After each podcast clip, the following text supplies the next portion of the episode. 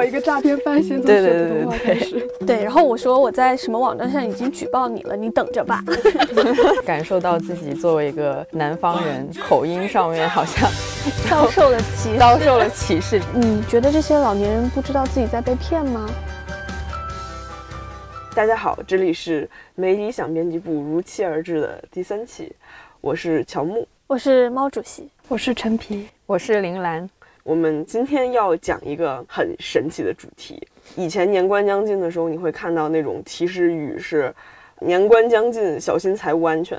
现在你收到那种短信，全都是“年关将近，谨防电信诈骗”。所以我们觉得电信诈骗这件事儿。有点从今日说法上面的神奇的案件，变成了我们可能多多少少都会遇到的一种个人经历。今天我们的故事要从没理想编辑部一位编辑的亲身经历开始讲起。前不久，我们的一位编辑差一点成为一场诈骗案件的受害者。这到底是人性的扭曲，还是道德的沦丧？让我们来。请这位编辑现身说法一下。可 以来吧，这要从何说起呢？哦，这位编辑是我们的陈皮，这还指名道姓。这个我们陈皮一向是以写那个人类为什么主题系列为主的一位编辑，没想到编辑对一位非常冷静理性的科普编辑，没想到他居然成了第一位，差点陷入，差点，注意差点。对我作为一个科普编辑，那天早上我本来在很正常的在查大家的这个马桶和蹲厕的这个习惯和浴室习惯，我在非常认真的查这个资料，查到忘乎所以，突然就来了一个电话，然后我一般都是拒绝陌生电话的，就不接。但那天就是下意识的来了一个电话，我就拿起来接，对方就跟你核实你的信息嘛，就说你是不是某某人，然后你的电话号码是不是这个，地址是不是这个，这么一搞下来，我就当时非常平静的心突然就惊了一下。然后我就接着听他说说所谓的我在某某地，在湖北是湖北吗？湖北武汉。对，你看我记得都比你清楚，搞得好像我是亲历者一样。在湖北武汉，说我在那边申请了一笔医保，就办了一张新的医保卡，申请了一笔大概八千九百的医保费用。然后问是不是我，然后我肯定就说当然不是我。然后我就在跟他扯了半天，然后他就一直在问我是不是，如果不是你的话，你要怎么怎么样。然后就。我当时的第一反应，其实我是说，现在网上那么发达，你如果说是我干的，我你不应该让我有点时间去核实一下我的信息账户什么的吗？但是他就他就会一直扯着你说这个事情很严重，你马上就要怎样怎样。他一开始跟我说的是，请你马上于下午两点钟之前去北京的医保总局核实你的信息，然后申诉之类的，否则你就会收到一个。法院来的一个类似于说传票，对对对，就会他会说说会冻结你的所有信息，就所有账户什么的，特别是这种医保政府相关的账户，因为你但凡有一点点的怀疑，就不太敢说直接挂掉他的电话嘛，所以他就可能骗过许多人之后就意识到这一点，所以他就会知道我可能有一点点怀疑，他就开始跟我说，哎，你你等一下，我马上让我的领导来告诉你要怎么怎么解决。然后我就是转到那个领导去，本来我可能就打了十分钟的电话，结果转到那个领导，那个领导又跟我说了半天，说现在帮你转到那个什么湖北武汉的公安局，你必须要跟他们说你有一个可能是被骗保，这个事情很严重，什么什么的，然后就把我转过去了。然后那个那边的那所谓的公安局执法人员态度超级嚣张，就是一副。我是公安局的人员，然后我但凡表示一点点的怀疑，他就说我们在帮你办案，你在跟我公安局的人员在通电话，你怎么可以这么的儿戏，这么嬉皮笑脸，或者说不相信我们？然后我就是在那个时候开始说填那个呃哦笔录，就做笔录的时候跟我要 QQ 号，然后然后我说 等一下 QQ 号。微信到时候用微信，你你们就没有微信吗？然后然后他说你都信息泄露了，你知道怎么泄露？你还敢用微信？不能用微信，但是可以用 QQ 啊。对，就我当时就一个公司。对，是公。然后我就说，那你等一下，我现在我都没有用 QQ 了，我手我手机上都没有 QQ 号什么的，我都卸了，你要稍等一下。我就是在那个时候把手机先扣下，然后去找了雅洁。因为我当时真的有一点点怀疑，关键是他不让我怀疑，就搞得我好激动，你知道吗？就就好紧张，就半个小时之内把我搅起来，那个那个情绪很烦。对对对，这个我一定要讲一下。就是当时陈皮来找我的时候，然后我以为他发生了什么大事，吓死我了，因为他真不是不是那种状态，是因为他家里出事了，他就整个人特别紧张。然后这么冷的天，陈皮居然冒汗了，就是看冒汗了，对你脸上冒汗了，然后他就抓着就是。跟我说他下午要立刻请假，他要去什么社保局，然后还是医保局。我当时就抓着他的手，然后他整个 手都手心冒汗 啊！真的吗？所以我印象才深刻。然后我就觉得有点不对，我就想说你是社保还是医保出什么就是问题了之类。然后他就跟我说他接到了一个电话，然后一直在跟他说什么。但我对这种东西就比较敏感，因为我我是长期一个。在担心自己的父母会被诈骗的这种担惊受怕的过程中，所以我对这种特别警惕。然后因为之前我也接到过，所以我就第一反应是你先别害怕，先冷静，你先别紧张。我说我觉得大概率是诈骗，因为我很就是从来没听到过，呃，说什么会给你打电话，然后来通知你说，而且是一个，当时我还问你，我说是不是一个。那个就个人手机号，还是说能查到的官方号之类的，他就是一个私人的手机号打过来的，所以就很可疑嘛，这种事情。而且因为马上就要年关了，这种事情最近会越来越多。我就一边安慰陈皮，我说你别紧张，我说你先把电话挂了，我们先自己查一下。然后我就在网上，我当时的第一反应就是我拼命在网上搜各种各样的那个诈骗新闻，然后还要找那种政府网站的，然后给陈皮看，我说你看别紧张，我们还查到那种也是说辞都一模一样，说是湖北武，对对 对，湖北武汉的一个什么医保诈骗信息，就特别多这种，然后。为什么我们今天想讲诈骗这个事情？是因为其实我没有想到，就是在我身边就会发生这样事情，而且是有一点点接近于这个诈骗就要成功的那个状态。然后，所以，但是我真的被他搞得很激动，确实会丧失一点理智。对对对，因为当时你太紧张了，然后我就。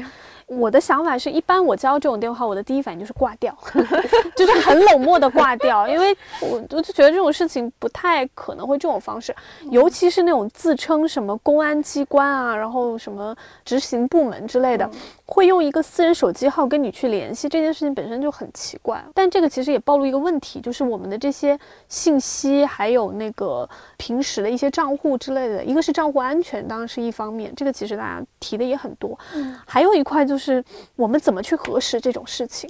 因为你完全不知道应该怎么去。比如说，他真的告诉你你社保医保出问题了，我的第一反应肯定是去核实，但这个核实的渠道怎么样去确认，这也是个问题。当然，最好的方式我觉得还是报警。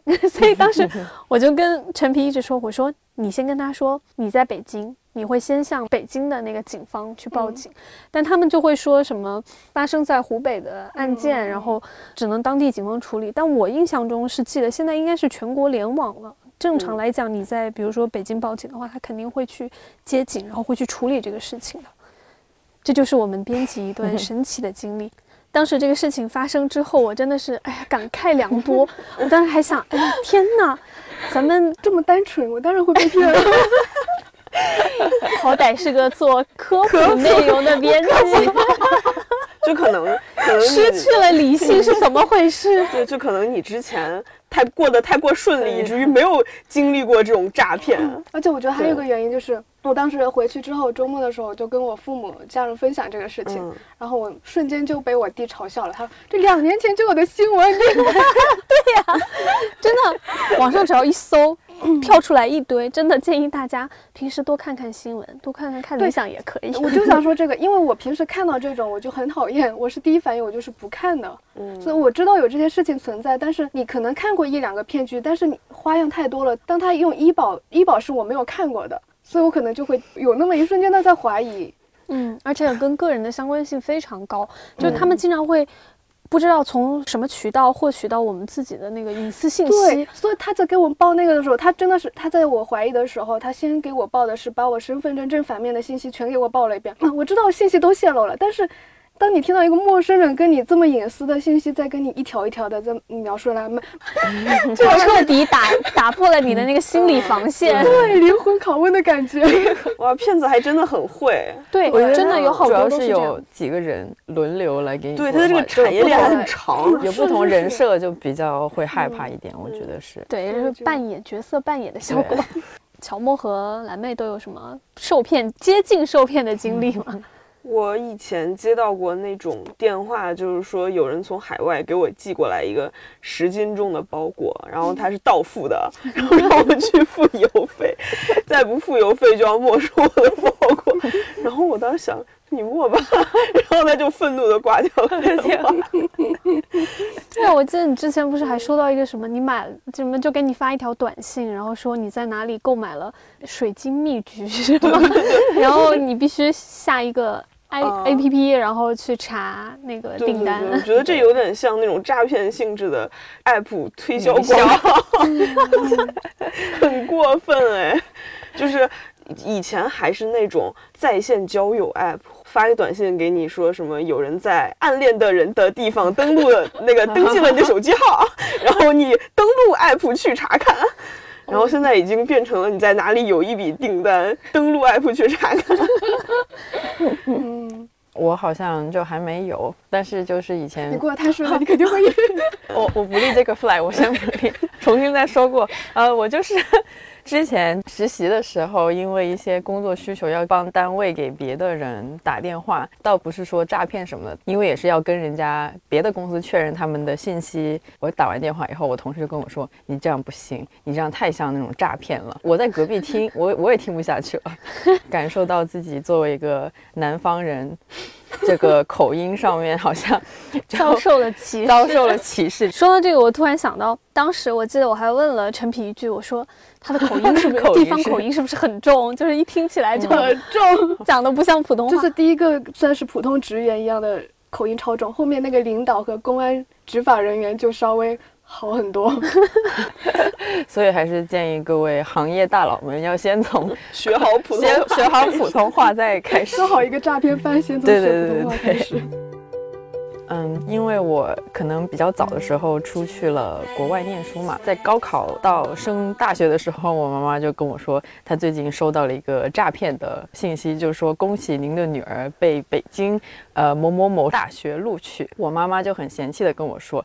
就你这个理科分数，还有可能考进什么北京什么理科什么什么大学？哎，这些骗子也真的是太不要脸了。就因为因为以前初中的时候理科成绩太差，然后我妈就想也没有想就知道人家是骗子，这样子就还有这种，就是那些骗子得到的信息真的很精准。很精准，就是他已经算好了，我这个时候毕业要考大学，我感觉我是被诈骗犯特别钟爱的一类人，可能因为我 太常收快递了，然后因为快递信息是最容易被泄露的。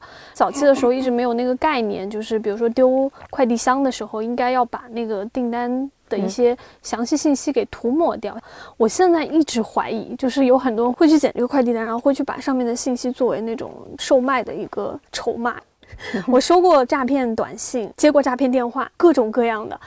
记得我印象特别深的一次，他是说我好像呃信用卡逾期还是什么，必须联系一个专门的电话，但那个电话一看就是也是那种私人号，我就收这种就收烦了，然后我就挑了一个号码，我就发过去，然后我就说骗子死全家。然后没想到他回复我了，我才我真的没想到对面是个真人，就是我记得有一个来回的那个就是回应的过程，还跟我吵，他说你自己有没有欠款逾期，有没有借贷，你自己心里没数吗？我没记我，我在想 what，我就真的是满满头问号，你知道吗？我还说，我说我已经在某某某网站上举报你了，确实有一个这样的网站，大家如果收到的话，尽量去举报一下。但我忘了具体的什么幺二三多少多少。对，然后我说我在什么网站上已经举报你了，你等着吧。我也不知道为什么我当时那么闲，要跟他聊起来，可能真的是太无聊了。我后来还跟他就差点就要灵魂交流，我说你们做这种事情都不怕遭报应吗？他就一直非常坚守的，就是表示说他就是一个呃叫银行的那种客服人员，就反正他一直以这个身份来跟我交流。他那么坚持的时候，你都没有如果他很坚很很坚持，我可能还会被怀疑。但是他那个口吻和，因为我是那种特别不信任这种就是非公用号码，就是不能查到的号码，而是用一个私人号来跟你沟通，这件事情本身就很奇怪。而且他的那个话术是，他也有点被激怒了，所以他也不是很冷静，他就一直在指责我，就说是你有问题。其实就跟你接到那个诈骗电话的战术差不多。一般这种其实他不会回复，因为都是那种就是虚拟号码，他是有个中介站的。我没想到他回复我了。除了陈皮碰到那种，还有很多是，比如说会问你是不是某某小朋友的家长，你们遇到过这种吗？没有，可能还没到那个年纪。我遇到过，就直接发那种短信，爸，我被人抓了，就是我被人我被抓进派出所了。对，什么，请你花钱保我，把钱打到这个卡号，大概这样子。对对对，哎，我记得那个当时我们新媒体界有一个流传的半笑话的一个东西吧，就说我们新媒体人都应该向骗子学一学怎么追热点，因为每次有那种明，尤其是明星，就比如说他出了一个什么事情，吴某波那一次，不是就有好多，就有好多那种网络的截图嘛，然后上面就说。我是谁谁谁，然后我现在因什么事件被抓进公安局了，急需多少多少元，然后保释。如果你能给我这笔钱，我事后会加倍补偿给你。类似这种，就是之前不还有那种民族资产解冻？我记得我收到过一个，就太经典了，我还把它保存在我上一个手机里面。我是我是大清朝的昌平公主，我有一笔民族资产被现在的政府冻上了。我需要多少钱才能解冻它？呃，如果解冻之后，我会给你多少倍的好处费，然后请你把钱汇到这个账户。这种真的不是什么行为艺术吗？这是什么？它它是模仿一个穿越的一个剧本吗？不 是不是，就是有点像是现在现在留下来的当年的贵族。哦。就是他可能想按照这个太平公主给自己起个名字，所 以管自己叫昌平。那这个骗子还挺有艺术追求，我只能说。想到不会是昌平区吗？就可能我是北京的，所以就是一昌平公主就真的很想笑。就别的地方，别的地方听昌平公主不会那么好笑吧？啊。经常会在地铁站遇到说跟你借钱嘛，借个五块钱、十块钱的。那种不超多吗？嗯，还有那种你竟然会借吗？那我我借过一次。这么善这么善良，借我一点 啊？这种你会借？他其实也是看中就是少嘛。嗯，对，而且他要的那个钱确实就是金额又不大，可能三十五十那样，你就觉得就是微信扫码吗？那时候还是当时给的是现金。行行行，对哈，这个问题很好。现在的话我也借不出来。对，我现在还在想，现在大家都不带钱，万一路上遇到一个真的乞丐就。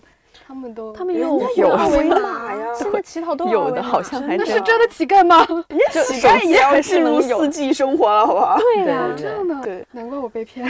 我觉得这种就是他说他的经历很可怜，然后因为遇到了什么，然后需要钱，这种其实给我还能理解。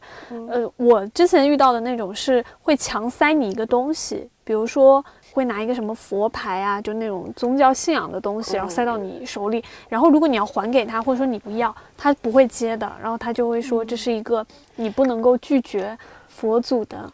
啊，对对对。然后就会给你要一些很小的一些钱，就比如十块、二十块。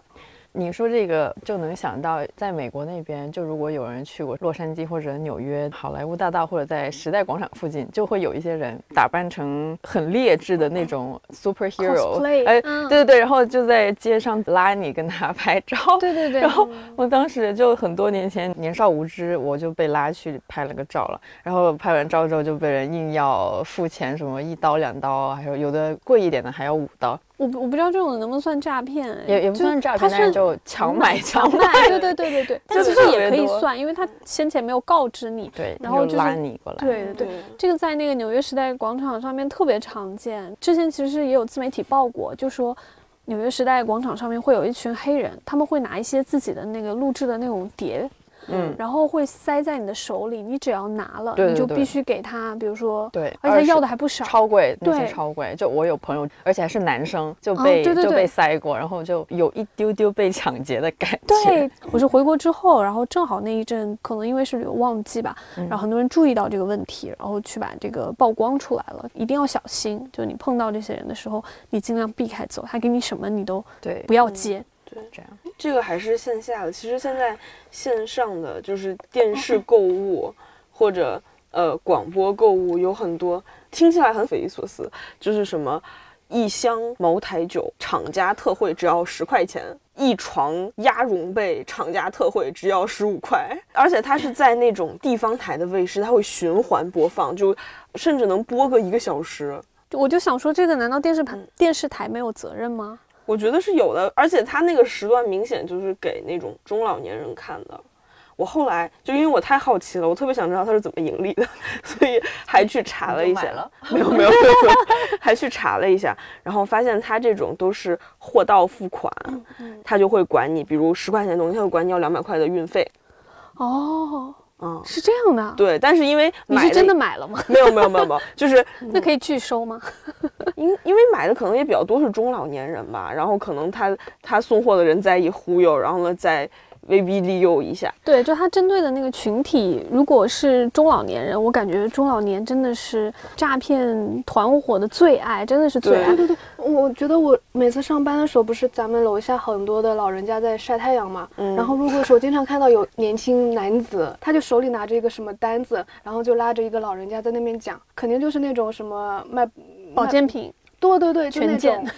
他那边一一片的老人家，他就拉完这个，接接着跟那下一个讲。万一这个老人家相信的话，他还会帮着他跟下面那个人讲。对，他会必须那些药的功功效或是功能卖给老人，然后关键是老人特别的相信，感觉就是一种也反映出他们的一种心理需求吧，就是对于尤其是健康啊、生死这种事情的特别大的一个关注。因为当时权健那篇出来的时候，不是很多人在说，你觉得这些老年人不知道自己在被骗吗？可能有一部分人他确实相信这个功效，但是还有一部分老人家他其实真的是在为自己的孤独去买，就是去排解，嗯，买安慰。因为那些就像就像你刚才说的那种会去求着他们或者向他们介绍的那种人，他们对这些老年人的心理是一抓一个准的那种感觉。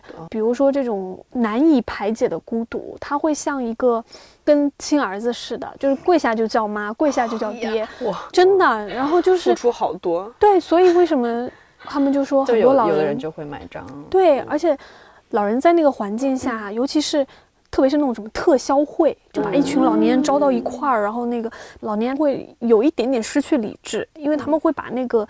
哎呀，就跟 我觉得有点像直播，我想说 回来了，这不就是看李佳琦直播让我们买口红的时候？请回看上一期。有一点点，有一点点像，但是他们会确实就是会让你找到那种所谓的存在感，就还跟李佳琦还有点不一样，因为你在现场的时候，他们会大喊出来某某先生或某某老人花多少钱买了什么什么多少套这个产品，然后你知道会形成一种竞争感。其实我们之前不是写那个当代反制的时候说过，这是利用最深刻的那种焦虑，就生老病死的焦虑嘛。但是现在行业变动那么大，很多人我发现他会用一种工作前的这种生活的这种焦虑来诈骗你，就是比如说有新媒体短视频培训，然后让你。